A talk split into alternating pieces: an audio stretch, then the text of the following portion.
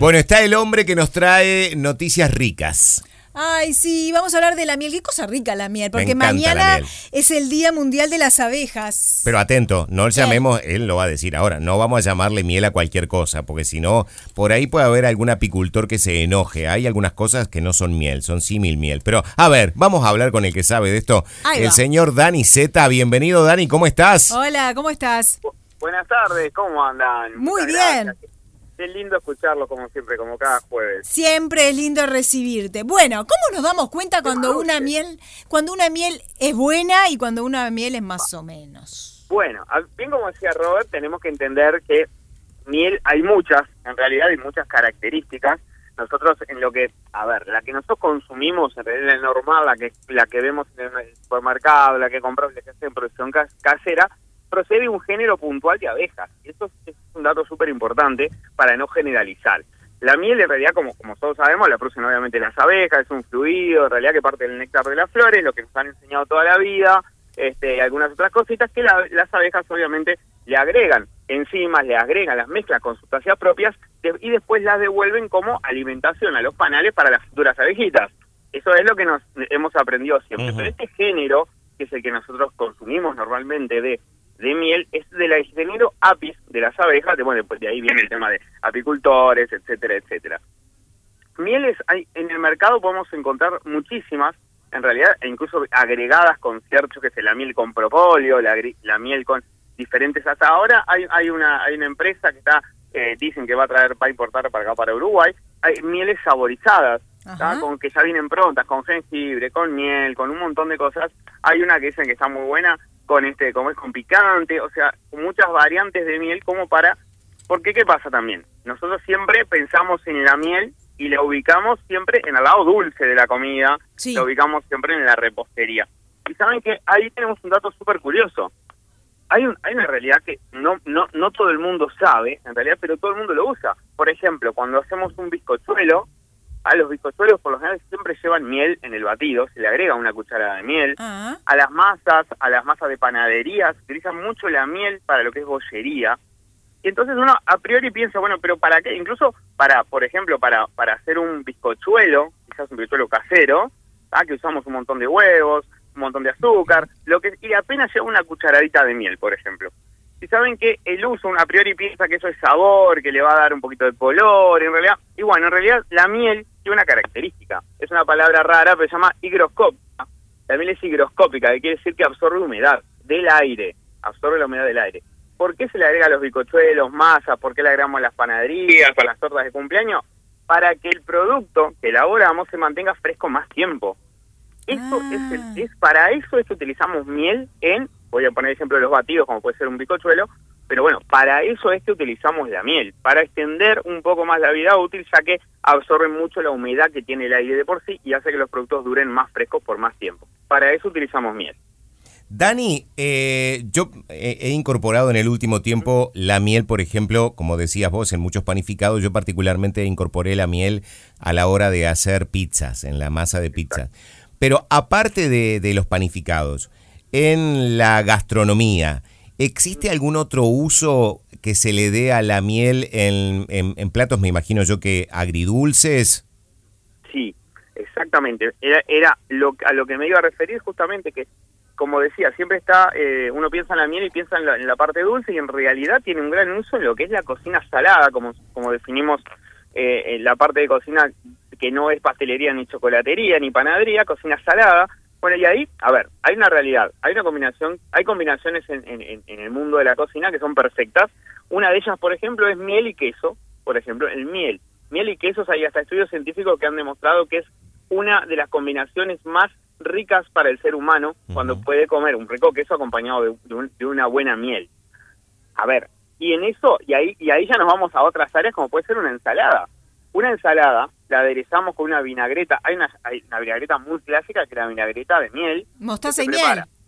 Tres partes de aceite por una de vinagre, esa es la regla para hacer una vinagreta, Sí. y se le agrega una cucharadita de miel. Se mezcla bien y créanme que es un aderezo para ensaladas realmente, realmente muy rico y resalta mucho, y acá viene el, el- el tip o dato importante, resalta mucho los vegetales de hoja verde. Los vegetales de Ah. hoja verde son los que con esta vinagreta, la miel por una interacción que hay entre los, el colorante que tiene el propio vegetal, realiza y hace que el vegetal se sienta más rico. Así que próxima ensalada, Natalie, cuando, o Robert, con una buena vinagreta de miel, quedan espectaculares. Pará, mostaza y miel también queda bueno. Mostaza y miel, otra otra otra otra combinación riquísima. Sí. Hay una que, que, a ver, que no la usamos mucho en realidad, pero es la de soja y miel. Para hacer una Ah. buena salsa de soja y miel, como por ejemplo acompañar una bondiola, que puede ser braseada, o una bondiola al horno, Ay, qué este, rico. normal, Sí. con una buena salsa de soja y miel, que es facilísimo, porque son se pone la soja, se le agrega, por ejemplo, 500 mililitros de soja, dos cucharadas de miel y se deja reducir hasta espesar. Y ahí tenemos una salsa para laquear, como decimos, o bañar esa bondiola. A ver. Después, a ver, para carnes, la salsa de vino tinto y miel es espectacular. No sé si la Ah, probaron alguna vez. No. No. Bueno, No. es una salsa realmente que queda muy buena y parte de lo mismo, parte de la, de la reducción del alcohol, del vino en este caso, y la incorporación del dulce, de la miel y la textura. Las salsas hechas con miel tienen una característica que se llama aterciopeladas, tienen un sabor muy suave en boca y brillan mucho. Por eso siempre está bueno cuando hacemos alguna salsa y le vamos a incluir miel, eh, hacerla y dejarla reducir para que, la, que agarren ese color y ese sabor que realmente va muy bien con, con las carnes. Así que como decía Robert, sí, tenemos un montón de usos. Las alitas de pollo, alitas, alitas de pollo con bañadas en miel al horno, créanme que es un antes y un después. Oh, qué rico. Ah, mira vos. ¿Rebozadas con algo? Es, no, mira, las alitas de pollo las limpiamos obviamente bien, sin duda.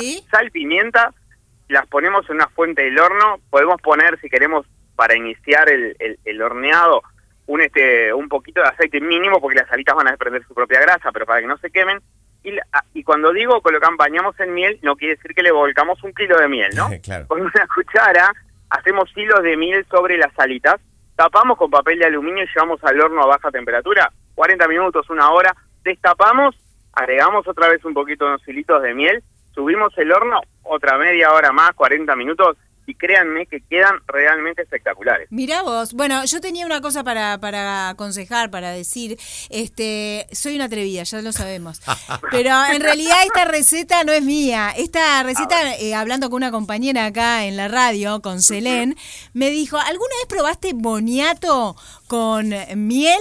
Le dije, no. Me dijo, bueno, cuando hagas los boniatos, yo hago mucho boniato al horno para acompañar con lo que sea, ¿no? Carne, pollo, pescado. Claro. Este, y bueno, lo probé, este, puse los boniatos eh, a hacer en el horno y cuando estaban casi prontos le puse, lo bañé un poquito así con, como él decía, Como ¿no? decía con un Dani, poquito. con un, un hilito, ¿no? Con Un una hilito así, o varios hilitos este, Mm. de, de miel arriba de los boniatos, los volví a poner al horno, quedan espectaculares. Qué rico.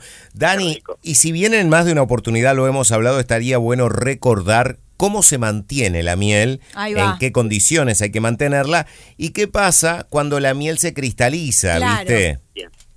Bien. Bueno, lo opuesto a otras cosas, ah, por ejemplo al vino, que el vino cuando se deja estacionar va madurando, va despertando otros sabores y eh, va evolucionando, madurando, a la miel le ocurre lo opuesto. La miel cuando nosotros la exponemos eh, por mucho al tiempo, o, por, o mejor dicho, pues la tenemos por mucho tiempo, en realidad se empieza a deteriorar. Pero ojo, que se- deteriorarse no, no a nivel que se pone fea, sino que empieza a perder sus cualidades, más que nada las organolépticas y a nivel de vitaminas y minerales también se empiezan a perder con el tiempo.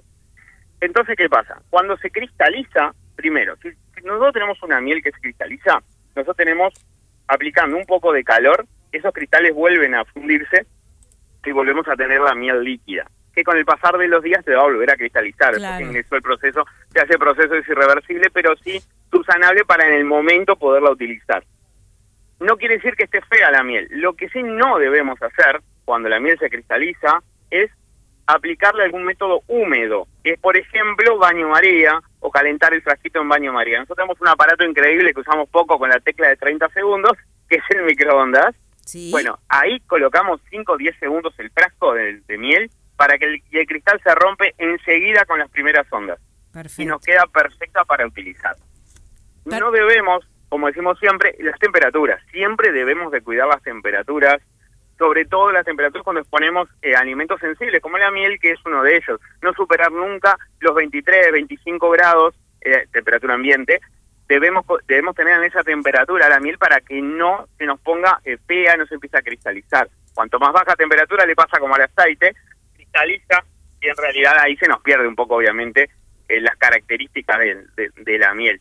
Lo que sí, lo que sí está bueno para, para la miel es, el otro día también escuché a alguien que, que preguntaba, por ejemplo, si la miel se podía congelar para guardarla. En realidad, poder congelar se puede, pero es algo que no tiene mucho sentido de hacer porque la miel dura muchísimo tiempo en condiciones correctas. Y después, cuando descongelamos, le va a pasar lo mismo que le pasa a la miel con el pasar del tiempo. Pierde sus características principales de vitaminas, de minerales, etcétera. Bien. Perfecto. Dani, perdón. Eh, una señora, Delia, que me escribe a través de Instagram, sugiere algo que creo que vos en algún momento lo comentaste, que es al guisito de lenteja, una cucharada de miel. Ah. Totalmente. Totalmente. Es que muchas veces, Robert, y ahí, me das pie para algo, muchas veces nosotros pensamos, como es algo dulce, no lo podemos incorporar o nos va a dar dulce en una preparación. No, en la medida justa, yo me acuerdo que en algunas veces hemos hablado de un guiso, un estofado terminado con dos o tres monedas de chocolate semi amargo, por ejemplo. Es verdad, dijiste. Y eso es lo que hace, al igual que la miel, potencia los sabores, le da una textura, lo aterciopela, le da ese sabor final en boca porque el dulce potencia, cuando es suave, potencia otros sabores, lo mismo pasa al, revés con la sal, pero bueno, en este caso va a potenciar el sabor picante, por ejemplo, eh, a ver, va a potenciar el sabor a la carne, al, al, guisito de lenteja, de ese fondo, que en realidad es eso lo que elaboramos, esa cocción de olla, le va, la va a potenciar, pero obvio, en su medida justa, como bien dice la, la señora, a ver, una cucharadita, una cucharada o una olla de guiso de lenteja, ¿no? Está bueno. Escucha, eh, una consulta más para que para que dure más, si se quiere. Eh, ¿La guardamos en la heladera o a temperatura ambiente? Puede estar guardada a temperatura ambiente sin problema mientras la temperatura ambiente no supere los 23, 24 grados, 25 como máximo.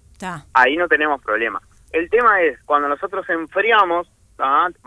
como hemos visto otras veces también en heladera, tenemos que hacerlo, eh, que esté el envase, que esté cerrado, que esté tapa, y la miel tiene un problema como el huevo, por ejemplo, que son productos que agarran olores y aromas muy fácilmente, muy fácilmente. Por ejemplo, si en un estante ponemos miel, o sobre el estante que tenemos, capaz que tenemos, yo qué sé, cebolla o algunas verduras que guardamos a veces en el estante final de la heladera, y arriba ponemos la miel, con el pasar de los días la miel va a absorber ciertos aromas. Entonces, por eso es preferible, si la vamos a poner en la heladera, lo más alejado de cosas con olor, y sí, a ver, lo que se recomienda siempre con la miel es comprarlo justo, la cantidad justa, e irla consumiendo para mantener sobre todo sus más sus propiedades más que nada porque como hemos como como como se ha visto como se ha dicho tienen un montón de otras propiedades más allá de las de las de cocina como son este ayuda a las inflamaciones ayuda al torrente sanguíneo un montón de cosas que eh, está bueno. Así que conservemos la temperatura ambiente que no le va a pasar absolutamente nada Perfecto. Dani, como siempre, gracias por tu participación cada jueves aquí en Montecarlo, sus órdenes, y vamos a recordarles a los amigos oyentes cómo hacen para seguirte en redes, cómo te encuentran, quizás alguien con alguna sugerencia o alguien con alguna pregunta. un placer. a ver, mira que lo que más lo que más hago es responder preguntas en, el Instagram, por ejemplo, me encanta porque a veces tenemos un ida y vuelta con, con gente que está genial, genial, genial.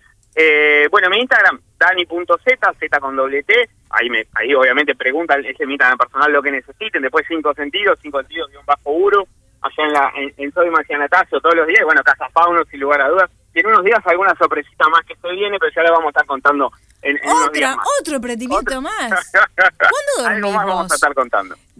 Bueno, eh, es verdad, no duerme. Bueno, nos, nos, reencontramos el jueves que viene. Que pases bien. Un abrazo enorme, Dani. Hablar con ustedes. Cuídense mucho. Igualmente para nosotros. Siempre es un placer escucharlo a Dani Z. Un gusto hablar con él.